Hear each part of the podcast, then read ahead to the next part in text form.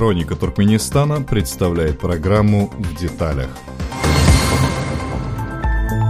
В конце августа в Туркменистане прошло первое за 9 лет заседание Совета Международного фонда спасения Орала – для обсуждения экологических проблем, вызванных высыханием моря, в Авазе собрались главы государств Приоральского региона. В ходе обсуждения каждая из сторон согласилась с необходимостью совместной работы над решением вопросов водораздела и экологии региона. Помимо этого, страны призвали мировое сообщество поддержать проекты по спасению моря, так как эта проблема уже не может рассматриваться как внутренняя, региональная. Эколог из Узбекистана, председатель Союза защиты Орала и Амудари Юсуп Камалов, уже много лет занимающийся проблемами Орала, факт проведения заседания приветствовал, хотя к его результатам отнесся довольно скептически. По мнению ученого, у стран достаточно разные видения ситуации. Казахстан занимается проблемами исключительно на своей территории, а Узбекистан в восстановлении моря, возможно, не заинтересован, так как под ним были найдены залежи природного газа. Корреспондент хроники Туркменистана Айша Бердыева подробно расспросила эксперта о целях Фонда спасения Орала, о том, каким образом этот фонд должен пополняться, о том, можно ли еще спасти Орал и есть ли в этом практический смысл.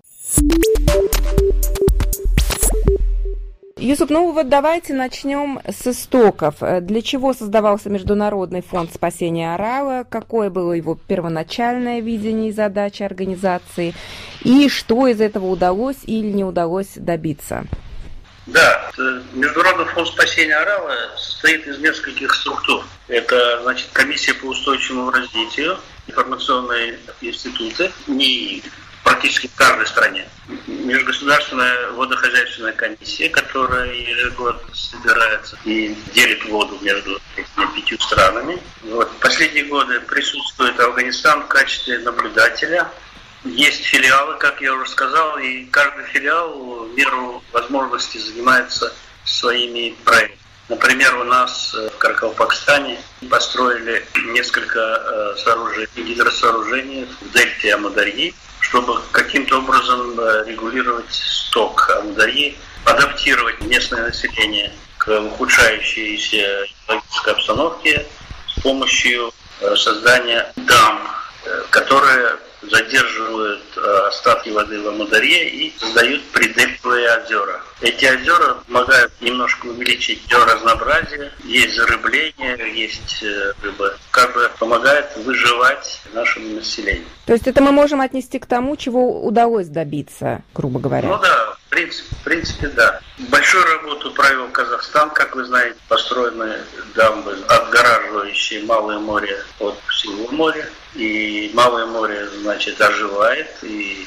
приносит уже серьезный доход в виде рыбы. И идет подготовка ко второму этапу, когда Сырдарья, которая все еще питает Малое море, в ней будет немного изменено русло в конце реки, чтобы большая часть Малого моря была под воздействием пресной воды из Сырдарьи, промывалась как бы. Потом казахстанцы построили компенсационное водохранилище после входа Сырдарьи в Казахстан на границе между Узбекистаном и Казахстаном, который помогает сохранить определенную часть Сырдарьи, чтобы потом впоследствии спустить ее в сторону Арала. Почему? Потому что очень много воды уходило в Арнасальскую впадину на территорию Узбекистана. естественно, что эта вода принадлежит Аралу, и Казахстан решил построить это водохранилище совсем рядом э, с границей Узбекистана. Там два кубических километра они могут там зарезервировать. Это довольно большая цифра. Юсуп, вот а вы не могли бы пояснить, то есть я правильно понимаю, что все-таки значительный вклад в э, спасение, если можно так сказать, Орала все-таки вносит Казахстан, а что другие государства? Ну, я бы не назвал это значительным вкладом.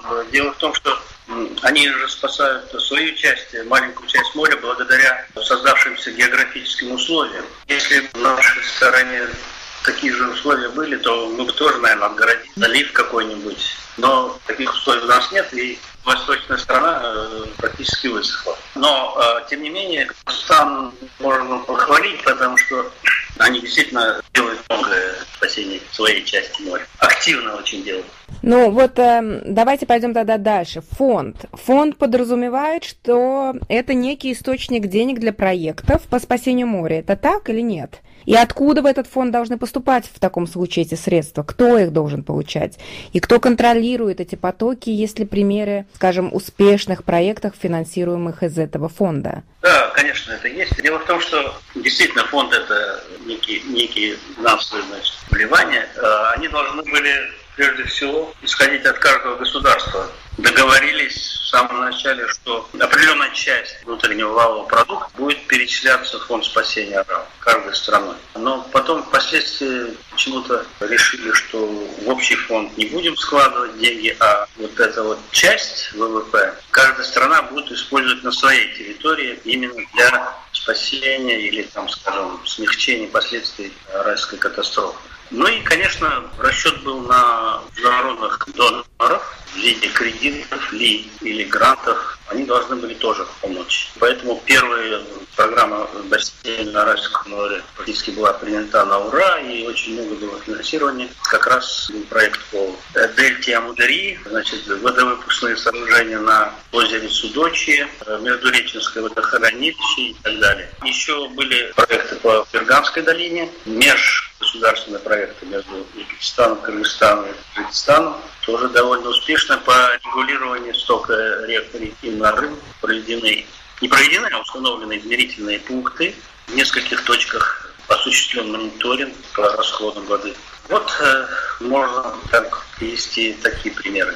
Однако большая часть, э, к сожалению, ушла на институциональные проекты, скажем, создание тех же информационных институтов, скажем так, львиная доля ушла зарубежным консультантам. Вот это было, видимо, ошибка. А, ну вот, а вы можете сказать, кто более активен? То есть э, это все-таки не правительственные организации или государство приоральских стран? В, в рамках фонда спасения Орала это, конечно, государственные служащие. Мы как-то были в общественном совете при комиссии по успешному развитию, а несколько представителей неправительственных организаций. Но наше влияние было минимальным ну, практически нулевым. Потому что, во-первых, очень редко приглашали, у нас у самих нет средств. А, ну хорошо, давайте вот вернемся к последней встрече. Изменилось ли что-то после встречи глав стран Приораля в Туркменистане? Или это, как правило, и как обычно это бывает, а, стороны просто собрались, поговорили, и дальше слов дело не пойдет? Вот э, ваши ощущения какие? Ну, пока, конечно, мало времени прошло, но у меня, видимо, предубеждение какое-то. Поэтому я думаю, что дальше слов пока дело не пойдет. Заявления, вот скажем, нашего президента, они достаточно неплохие, привлекают внимание и какие-то надежды просыпаются. Но, скажем, должен быть очень серьезный подход к этому чтобы мы могли э, договориться о совместной концепции дальнейшей работы. Не спасение, скажем, Орала, потому что, например, Узбекистан отказался спасать Орал официально, мотивируя это тем, что не надо спасать воду, надо спасать людей. Это сказал министр водного хозяйства Хамрай. Я имею в виду публично сказал на Всемирном водном форуме. Подоплека этого заявления в том, что на дне Орала обнаружены огромные источники газа, и э, уже мы этот газ уже используем, мы уже построили большой завод переработки газа на плато Устюрт. Поэтому, естественно, Узбекистану невыгодно просто э, даже, может увлажнить дно хотя бы Орала против Э, переноса пыли. Э, то есть, ну, можно сказать, что можно принести в жертву Арау, потому что там найдено газовое месторождение. Так а уже нечего приносить в жертву, потому что осталось меньше 10% от общей поверхности. Поэтому предрешено все. Но, скажем, вот последние пылевые бури, соленая пыль, она покрыла все области, вернее, не все, но все области Хорезмского оазиса. Ташауская, Каракалпакстан, Хорезм, частично Бухара, все было покрыто солью, настоящей соли. Скорее всего, они будут все чаще и чаще повторяться, судя по изменениям погодных условий. Поэтому что-то придется все равно делать, и делать придется всем что-то менять. Бюрократия водная, особенно бюрократия, она очень инертна с одной стороны, без команды сверху наверняка они делать ничего не будут. Им опасно вообще любое изменение. Любые э, радикальные, что скажем, изменения вообще опасны. Они могут потерять свои кресла. Поэтому они пока проявляют никакой инициативы. Ну вот смотрите, тем не менее, все стороны сошлись во мнении, что без посторонней помощи, в частности без помощи ООН, решить проблемы Арала невозможно.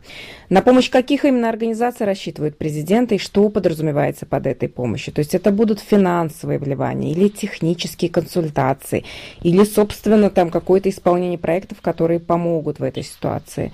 Что они подразумевают под э, внешней помощью? Скорее всего, подразумевается, конечно, финансовое вливание в различные проекты. Сейчас формируются же программы бассейна Аральского моря 4, и больше всего надеются на деньги, на финансовое вливание.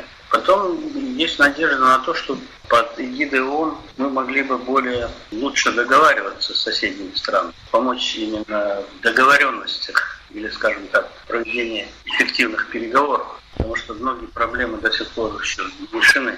Это, конечно, комплексная помощь, конечно, и технические консультации, все это нужно. Но еще раз повторю, что все они нужны в русле какого-либо стратегического видения будущего Арала, которое нужно обсудить нам вместе всем, в том числе и неправительственным организациям, чтобы у них тоже был голос при обсуждении. Единственное наше опасение, что до сих пор э, в, этих, в этих структурах остаются люди, которые ну, как бы из прошлого, каких-то новых э, лиц или новых веяний пока нет. Единственное, что Кыргызстан ведет себя довольно независимо, вот, э, упрекает э, в определенных ошибках и так далее. Э, может быть, они будут служить триггером, ну, спуском крючком к тому, чтобы произошли радикальные изменения в структуре МФСА. Потому что э, сейчас, например, для, для нас, для жителей Дельты, в самом конце живем в Амударии, для нас большее значение имеет загрязнение Амударии, чем исчезновение самого моря. Загрязнение Амударии – это просто страшно. А в результате чего оно происходит? Э, в результате смыва э, с полей, солей, которые приносят почвенная влага. В результате сброса неочищенных вод каких-то промышленных предприятий. Поэтому для нас это огромное значение имеет именно добрососедские отношения, чтобы люди наконец прекратили э, загрязнение и не перекладывали свои проблемы на соседей ниже по течению. А мы этой водой поливаем, сами пьем. В результате со здоровьем у нас не очень. Вот э, поэтому вот, вот эта сторона, скажем, она этическая сторона проблемы. Неуважение к соседям проявляется при этом. Ну, то есть фактически нужен диалог всех приоральских стран, чтобы что-то сдвинуть э, с мертвой точки. С одной стороны. С другой стороны, нужна активность людей самих. Люди не знают своих прав, люди боятся что-то сказать. Надо менять очень много. Ну вот на ваш взгляд, э, что, что, ну, чего более не хватает? То есть это финансов, э, компетентных каких-то человеческих ресурсов или заинтересованности сторон? Или всего сразу?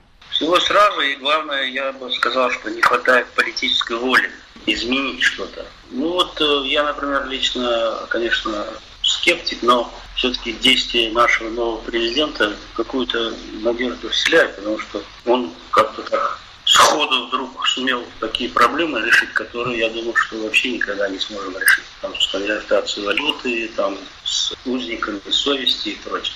Поэтому какая-то надежда все-таки появилась. То есть вы надеетесь, что экологические да. проблемы тоже как-то встанут ну, в какой-то да. ва- важный ряд приоритетов? Да, и при этом еще же надо суметь до него донести какую-то ну, такую правильную э, постановку вопроса, потому что, к сожалению, мы не имеем с ним никакой связи. Общественность пока с ним не связывалась. Ну а привлечь э, средства массовой информации? Мы стараемся. Я, например, дал уже два интервью в СМИ по поводу именно этой концепции самой. Пытаюсь написать э, портал об этом. Ну, у нас есть портал президента. Вот. Но, правда, эти вопросы рассматривает не сам президент, конечно. Да, что-то такое должно прорваться туда, и он должен понять, что жить в старом времени, потому что мы, я считаю, что в сельском хозяйстве мы все еще, несмотря на многочисленные бумажные такие утверждения, мы все еще живем в светское время. И поэтому тут нужны очень серьезные изменения. Ну, конечно, страшновато предлагать, ну, например, приватизация земли, допустим, да? плата за воду, не, не плата за доставку воды, за саму воду. Она должна быть в цене.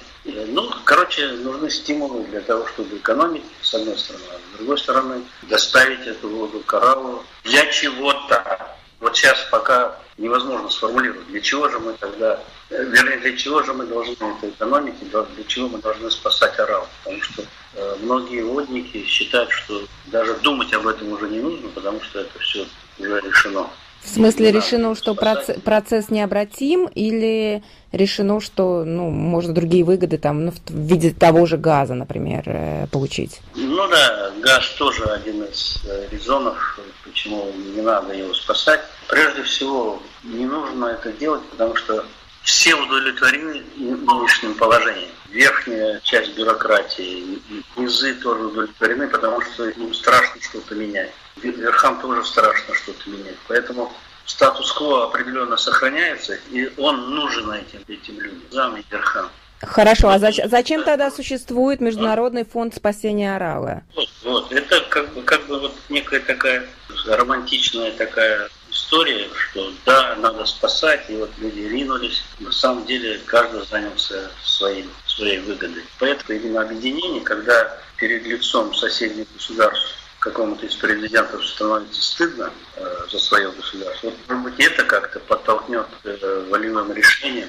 Надо что-то менять радикально. Но это остается только надеяться на такой исход событий. Ну, а, а вот если мы отбросим надежды и вернемся к реальности, вот вы как эколог, да, эксперт, вот ваше мнение, Орал все уже погиб или все-таки общими усилиями его еще можно спасти? Его спасти можно. Э, конечно, э, не полностью, как утверждают все эти войники. Они почему-то сразу поворачивают вопрос в такое русло, когда они говорят, ну и что, вот потратим миллиарды долларов и восстановим, и что толку, экономика рухнет и так далее. Э, никто об этом уже не говорит. Мы не собираемся Арал полностью восстанавливать, хотя это возможно, но хотя бы увлажнить дно. Во-первых, против пыли, во-вторых, для того, чтобы вегетация, то есть там растительность что-то появилась мощная. Сейчас, ну, буквально два дня назад я был на Орале, на западной, западной части, пересекал Орал по дну через эти все нефтяные вышки, газовые вышки, и видно, что растительность постепенно захватывает эту пустыню. Но нужна влага. И можно было бы против пыли значит, покрыть э, водой несколько лет. Потом это все заросло бы травой, кустарниками и так далее. Против пыли хотя бы. Хотя бы для этого можно было бы сэкономить воду. Но меня удивляет другое. Если они не хотят спасать, значит, призрачное это море, ну хотя бы сэкономить воду для открытия новых земель, для создания рабочих мест в сельском хозяйстве, для повышения урожая, общих урожаев, того же лапчатника, скажем. Почему для этого нельзя экономить воду, я не помню. Мы воду бездарно значит, тратим. Я подозреваю, что мы теряем больше 80% воды. Но это опять-таки, наверное, должна быть культура водопользования, традиция, которых нету. И это, наверное, решение, ну, вопроса этого не, не в один день придет, если придет. Конечно, не в один день. Мы тоже ставим на том, чтобы это было постепенно. Фермеры, которые в основном являются потребителями воды, не имеют никаких стимулов ее экономить. В каналах теряется, по официальным данным, до 40% воды перед э, полями, до полей еще. А сколько теряется на полях, потому что мы заливаем, сколько теряется при промывках, сколько теряется в водохранилищах, которых сотни, сотни, сотни водохранилищ, сколько, сколько теряется в Каракумском канале. Ну, то есть фактически, может быть, даже есть и желание у государств, но нет стратегии, как вы раньше сказали. Стратегии нет, и главное политическая воля. Вот давайте, давайте присылайте, скажем, вот был бы конкурс да, на стратегию, скажем, на концепцию, то можно было бы отобрать там, пусть из двух-трех, но все-таки отбор какой-то, обсудить это публично. Но у нас все келейно, к сожалению, все время это закрыто, информация закрыта, никого не пускают на заседание. Конечно, если это все в таком же духе, то вряд ли мы что-нибудь сможем решить.